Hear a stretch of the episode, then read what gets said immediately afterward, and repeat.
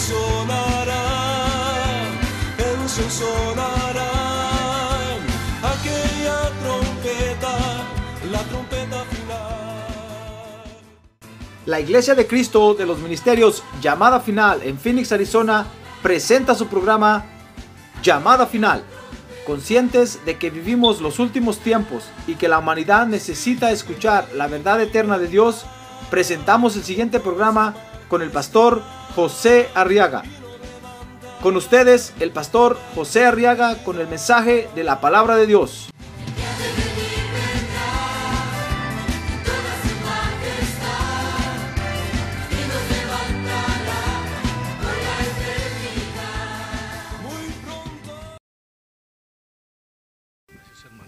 Gloria a Dios. Bienvenidos esta noche, hermanos. Qué bueno es Dios, ¿verdad? Amén. Muy bien, vamos entonces ahora, así puestos de pie, abrir nuestra Biblia. En el libro del, o la carta del apóstol Pablo a los filipenses, o en el libro de Filipenses, como lo llamamos también. Capítulo 1, vamos a leer los versos 12, luego vamos a a brincarnos hasta el verso 17 y luego vamos a leer el verso 18. Amén. ¿Qué hace Dios? Muy bien. Dice la palabra de Dios entonces, Filipenses 1:12, y quiero que sepáis, hermanos, que las circunstancias en que me he visto han redundado en el mayor progreso del Evangelio Aquellos proclaman a Cristo, verso 17 ahora, por ambición personal, no con sinceridad, pensando causarme angustia en mis prisiones.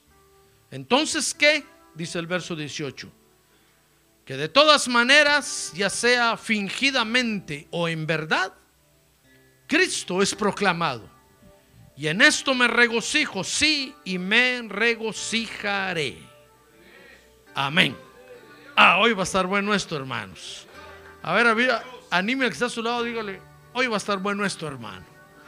Gloria a Dios. Muy bien, oremos por las peticiones ahora. A ver, levante su mano en alto conmigo. Padre, ahora ponemos delante de ti nuestras peticiones esta noche. Por favor, Padre, atiéndelas, resuélvelas, te lo rogamos, Señor.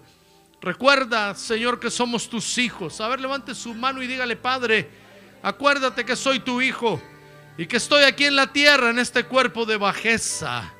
Por favor, auxíliame hoy, te lo ruego. Sí, Padre, por favor, en el nombre de Jesucristo te lo pedimos. Amén y amén. Amén. Muy bien, siéntense, hermanos, por favor. Gloria a Dios. Muy bien. Fíjese que uno de los engaños que el enemigo utiliza para alejar a los seres humanos de Dios. Dice ahí Filipenses 1:12 que son las circunstancias que vivimos. El apóstol Pablo les escribe a los filipenses y, les dice ahí, y quiero que sepáis, hermanos, que las circunstancias en que, en que me he visto, lo que sucede es que el enemigo, fíjese hermano, nos hace creer que las circunstancias que a veces vivimos, especialmente si son malas, ya no, por esas circunstancias, ya no servimos para buscar a Dios. Por eso es que el enemigo las utiliza como, una, como un arma, pues, para convencernos de que debido a lo que hemos vivido, o a lo que hemos experimentado o a la situación en la que estamos, ya no podemos buscar a Dios.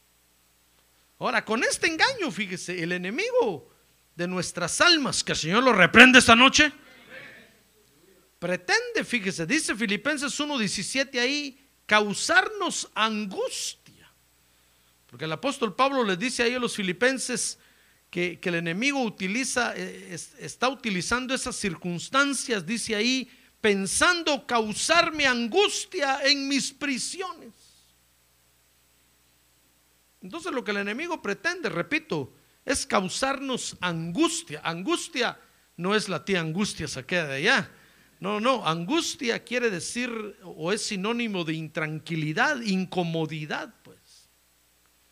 A veces vivimos circunstancias que nos hacen sentirnos incómodos delante de Dios. Entonces el enemigo lo utiliza como arma para decirnos, ya no vayas a la iglesia, ya no busques a Dios, ya no sigas. No servís para eso, no naciste para eso. Fíjese, y, es, y nos está engañando pues.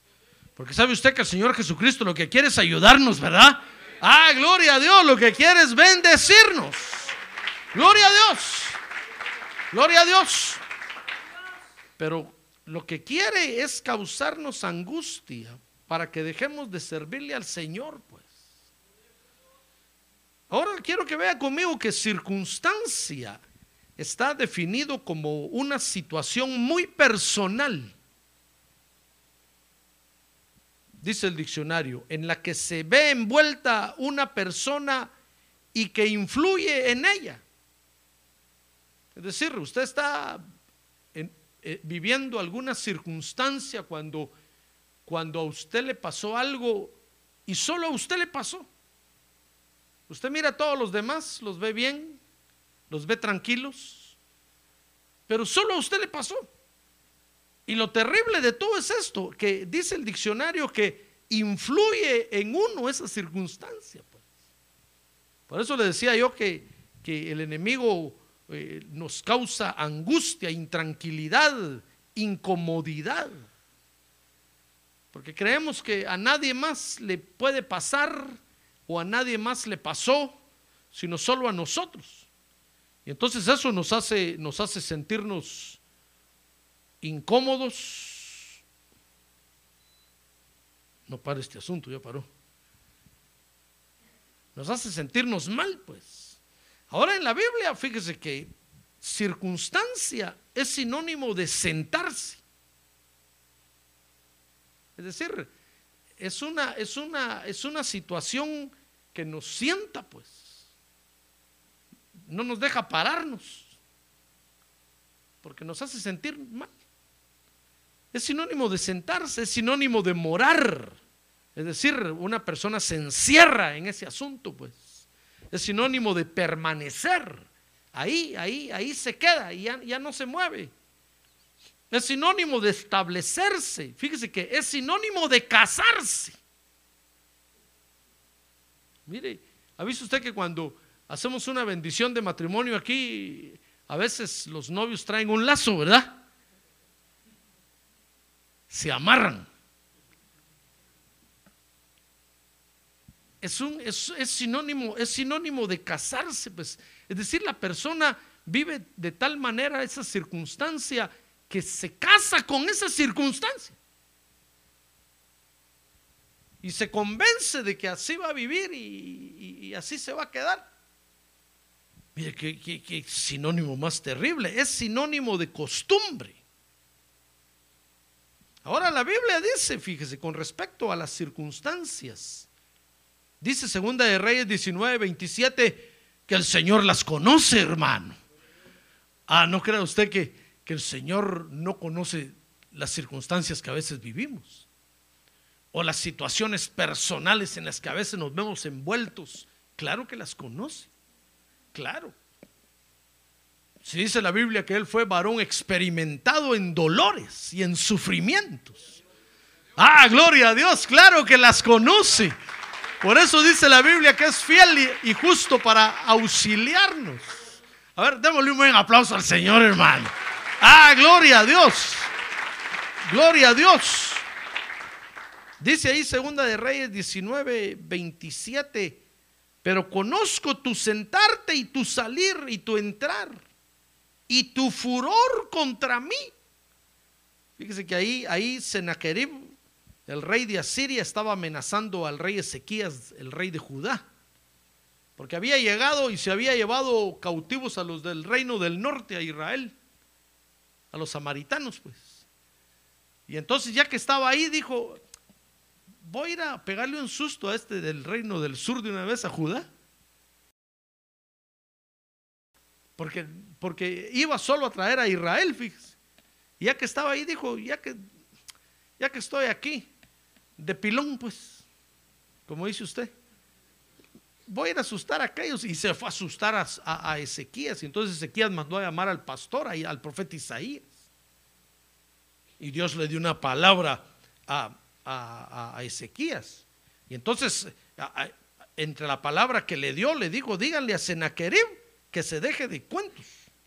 Entonces dice ahí, yo conozco cómo se sienta su salir y su entrar. Y conozco la furia que tiene contra mí. Porque el Señor conoce todas las circunstancias, hermano. No crea usted que se le pasa por alto algo o, se, o se le va la onda como se nos va a nosotros. No. No, el Señor es tan minucioso, hermano, que conoce nuestro sentarnos y nuestro levantar. Fíjese todo lo que involucra sentarse. No quiero entrarte en muchos detalles en eso. Y todo lo que involucra levantarse, decir, el Señor, el Señor, el Señor conoce cuántas veces usted se sienta al día y por qué se sienta. Por aragán, por perezoso, porque está cansado, porque ya no aguanta, porque, porque va a lonchar, porque está en el culto. Y conoce su levantarse. Mire lo que le mandó a decir a Sennacherib, yo conozco tu situación, pues. Como diciéndole, no te metas conmigo. Porque Dios lo había mandado a traer a Israel, al reino del norte, y el, y, el muy abusivo se quiso llevar también a los del reino del sur. Y Dios le dijo, no, no, no, no, a eso no los vas a tocar. Yo conozco tu situación. Dice Hebreos 10:32 que además la Biblia con respecto a las circunstancias no solo dice que el Señor las conoce, sino que, sino que es el mismo trato que Dios tiene para todos los hijos de Dios. pues.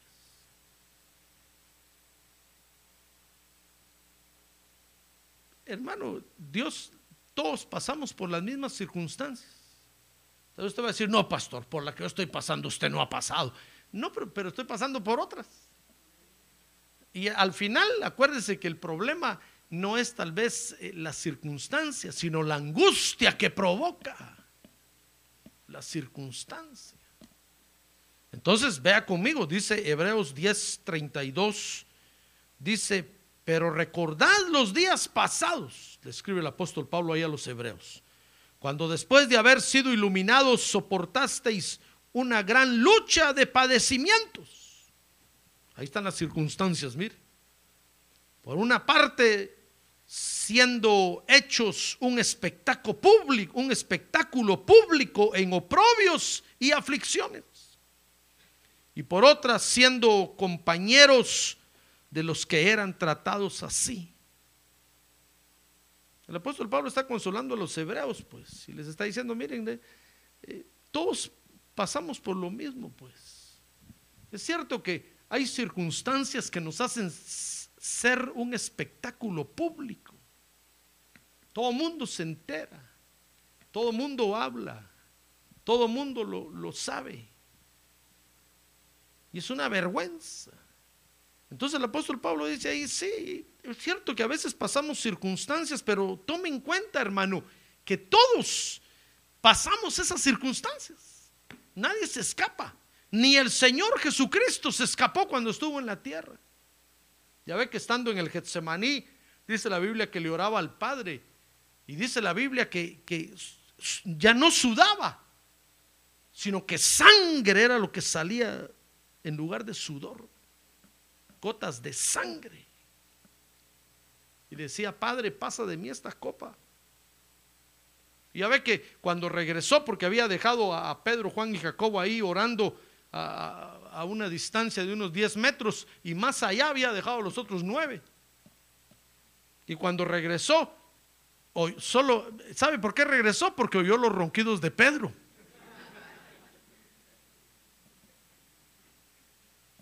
Y entonces el Señor regresó y cuando le digo, Pedro, no has podido ni siquiera una hora orar conmigo. No miras cómo estoy de angustiado, pero es que era, solo el Señor estaba viviendo eso. Claro que los otros, los, apóstoles del Cordero, cada uno a su nivel estaba, viviendo la angustia. Pero la mayor angustia la estaba viviendo el Señor. Por eso le decía, Padre, yo no quiero morir, no quiero ir a la cruz del Calvario. Y dice la Biblia que ahí, en el Getsemaní, el diablo lo quería matar. Por eso sudaba sangre. Y el Padre lo libró de la muerte ahí, hermano, porque el diablo lo quería matar ahí. Por eso dice la Biblia que a causa de su temor reverente fue oído y fue librado de la muerte. Porque en el Getsemaní el diablo lo quería matar. No quería que fuera la cruz del Calvario. Ni el Señor Jesucristo se escapó de eso, pues. Entonces hay circunstancias que, que dice la Biblia que, que van a ser una vergüenza, pues. Que vamos a tener que vivir. Pero considere que todos los creyentes pasamos vergüenzas a veces, hermano. Pero cuando nos enfermamos, cuando yo me enfermo y tengo que ir con el doctor y me pregunta dónde trabaja, le digo, le digo soy pastor. Se me queda viendo asustado. ¿Y qué clase de pastor? ¿Pasivo o activo? Sí, porque sabe usted que hay pasivos, ¿verdad? Que no creen en la sanidad divina. Le digo, soy activo, yo creo en la sanidad divina. Y casi me mira como quien dice, entonces, ¿qué está haciendo aquí? Ustedes tanto que gritan en el, púlpito, hasta nos insultan, y usted está aquí. Una vergüenza, hermano, solo bajo la cabeza.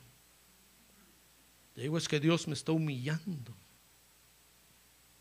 Es que a veces me pongo muy orgulloso y Dios me tiene que bajar del pedestal de un golpe. ¡Pa! A los pies del doctor voy a parar, humillado.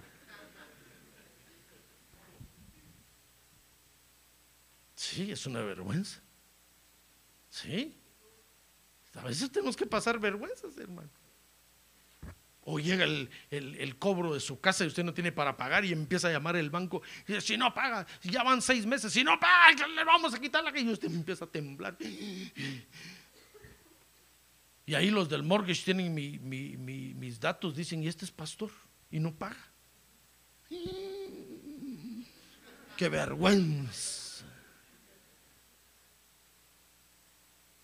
Pero todos pasamos vergüenzas, hermano. Circunstancias personales que, que donde nos tenemos que avergonzar. Ahora lo más interesante de las circunstancias que vivimos, hermano, dice Romanos 8:28, fíjese. Léalo conmigo. Que lo más, lo más interesante de las circunstancias que vivimos, dice Romanos 8:28, es que Dios hace que todas las cosas nos ayuden para bien. ¡Ah, gloria a Dios! Démosle un aplauso al Señor. ¡Gloria a Dios! Eso es nuestra liberación. Cuando yo leo ese, ese verso de la Biblia, entonces me conformo, hermano. Digo, gracias, Señor. Porque las vergüenzas que estoy pasando a veces están sirviendo para algo.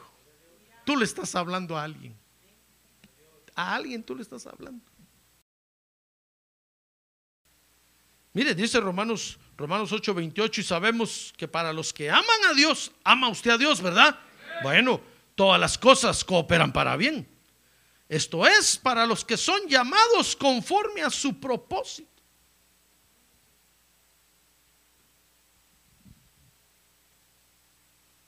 Entonces, dice la Biblia que lo que nosotros tenemos que hacer, hermano, es contentarnos por lo que estamos viviendo. Por eso el apóstol Pablo le dice a los filipenses ahí, regocijaos. Os digo otra vez, regocijaos. No se me ponga triste ni llorón. No empiece a decir, no, es que nadie me quiere. No, es que solo estoy en el mundo. No, no, no, no, no. No, póngase contento. Porque Dios está permitiendo esa circunstancia en su vida porque algo está haciendo en usted. Algo está haciendo en usted. Ah, gloria a Dios y algo está haciendo en todos los que lo miran.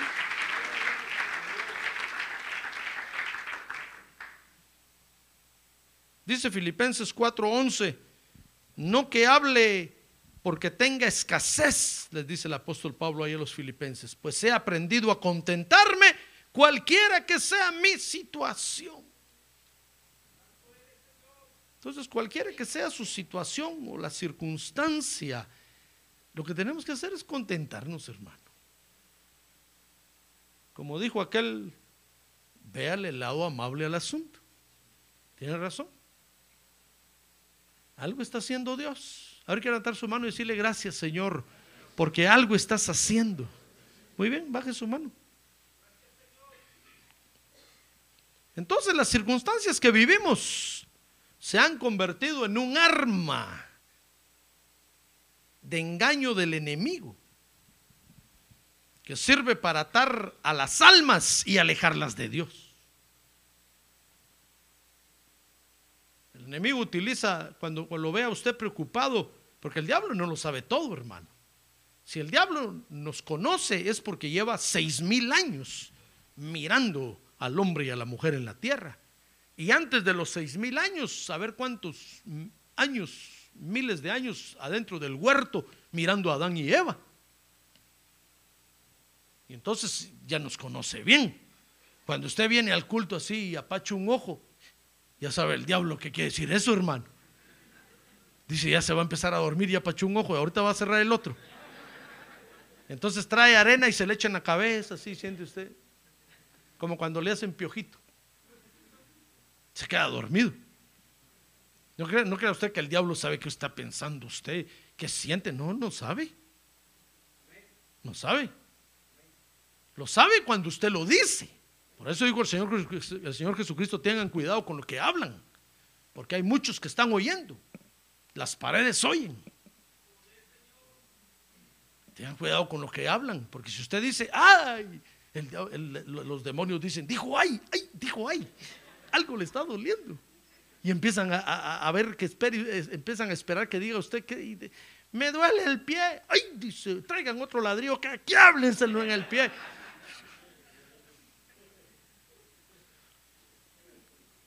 Por eso es que cuando venimos a orar, mejor si hablamos lenguas, hermano, porque esas sí no las entiende el diablo. Ah, gloria a Dios, es el lenguaje secreto para hablar con Dios. Hablamos con, con el Padre Celestial en clave. Y los demonios se quedan oyendo y dice, ¿qué está diciendo? ¿Qué idioma es? Y llaman al demonio de Francia, al demonio de Italia. Oí, ¿qué está diciendo? No, no es italiano no es, no es español, no es castellano, no es ningún dialecto de España. ¿No estará hablando en maya este? Llaman al demonio de los mayas. No, no, dicen, no. Inca, peor. No entienden. Dice la Biblia que solo nuestro espíritu habla directamente con Dios. Y habla misterios. Ah, gloria a Dios, gloria a Dios. Gloria a Dios. Pero si usted le dice, padre, ya no aguanto. Ese, ese hermano coordinador, ¿cómo me regaña? Uy, dicen los demonios, ay, no le gusta. Entonces ahí sí entienden, pero si usted habla en lenguas, no entienden. Por eso digo el Señor, tengan cuidado, porque todo lo que digan en lo secreto se va a gritar en público. Porque un ser alado, dijo, lo va a oír ahí y lo va a ir a a comunicar a todos. Por eso digo el Señor, no hay nada secreto que no haya de salir a luz. Todo va a salir a luz. Porque hay otros seres que nos están mirando, hermano. Y si usted no tiene cuidado al hablar, si usted no es prudente, lo van a atormentar. Entonces las circunstancias que vivimos, el diablo las aprovecha, repito, como arma de engaño para atar a las almas y alejarlas de Dios. Mire, dice Filipenses 1:13, que el apóstol Pablo, fíjese, cuando escribió esta carta a los filipenses estaba preso. Lo había agarrado la migra. El apóstol Pablo. Cualquiera hubiera dicho, van a venir ángeles de Dios y lo, lo, van a levantar, porque es el apóstol, el perito arquitecto de la iglesia. Pero no, no llegaron ángeles. Lo agarraron, lo llevaron de Jerusalén en, prisionero en un barco hasta Roma. Ahí lo metieron a la cárcel. Qué vergüenza, hermano. El apóstol Pablo se sentía mal. Miren, entonces dice Filipenses 1:13. De tal manera que mis prisiones por la causa de Cristo se han hecho notorias en toda la guardia pretoriana y a todos los demás. Mire, todos se enteraron que ahí había un ministro evangélico, uno que decía que era apóstol y que predicaba la palabra de Dios. Mire, qué, tristeza, hermano. Imagínense qué decían, qué decían los musulmanes, qué decían los, qué decían todas las religiones del mundo ahí. Ay, metieron preso al pastor José Arreaga. Uy, qué vergüenza. Y tan escondido que lo tenía. Pero llegó el IRS y lo agarró y dijo que era un ladrón y, lo metieron a la cárcel. Y vaya en la cárcel, hermano. ¿Qué les mando a decir desde allá? Vengan, acompáñenme. Ya no, ya no, ya ni predicar podría. Yo les diría, miren hermanos, les mando mi renuncia, dejo de ser pastor para ustedes, pues yo sigo siendo pastor. Pero ya no puedo porque miren lo que me está pasando. No creo yo que ustedes quieran tener un pastor en el bote. En la cárcel, pues, el bote se dice vulgarmente, ¿verdad? ¿Qué le va a decir usted a sus amistades cuando diga, mira, te invito a la iglesia? ¿Y quién es el pastor? Pues no está, está en la cárcel.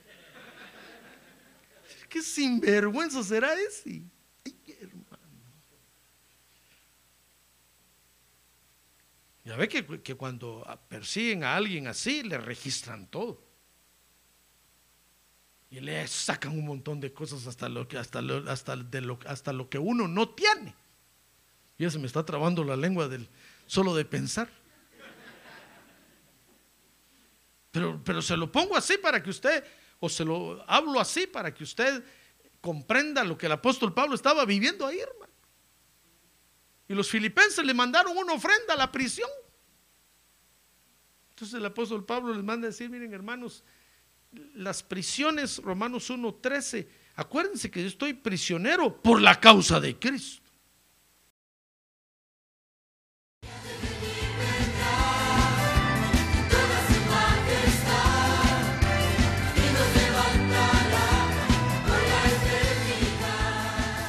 La Iglesia de Cristo de los Ministerios, llamada final en Phoenix, Arizona, cumpliendo con la comisión de Joel 2.1, presentó su programa, Llamada Final. Esperamos que nos vuelva a sintonizar la próxima semana a la misma hora por esta emisora. Los invitamos a nuestras reuniones en el 6023 Norte 71 Drive, esquina con Bethany Home Road. Para mayor información puede llamarnos al 623-934-1259 o visitarnos en la internet al www.llamadafinalphoenix.com.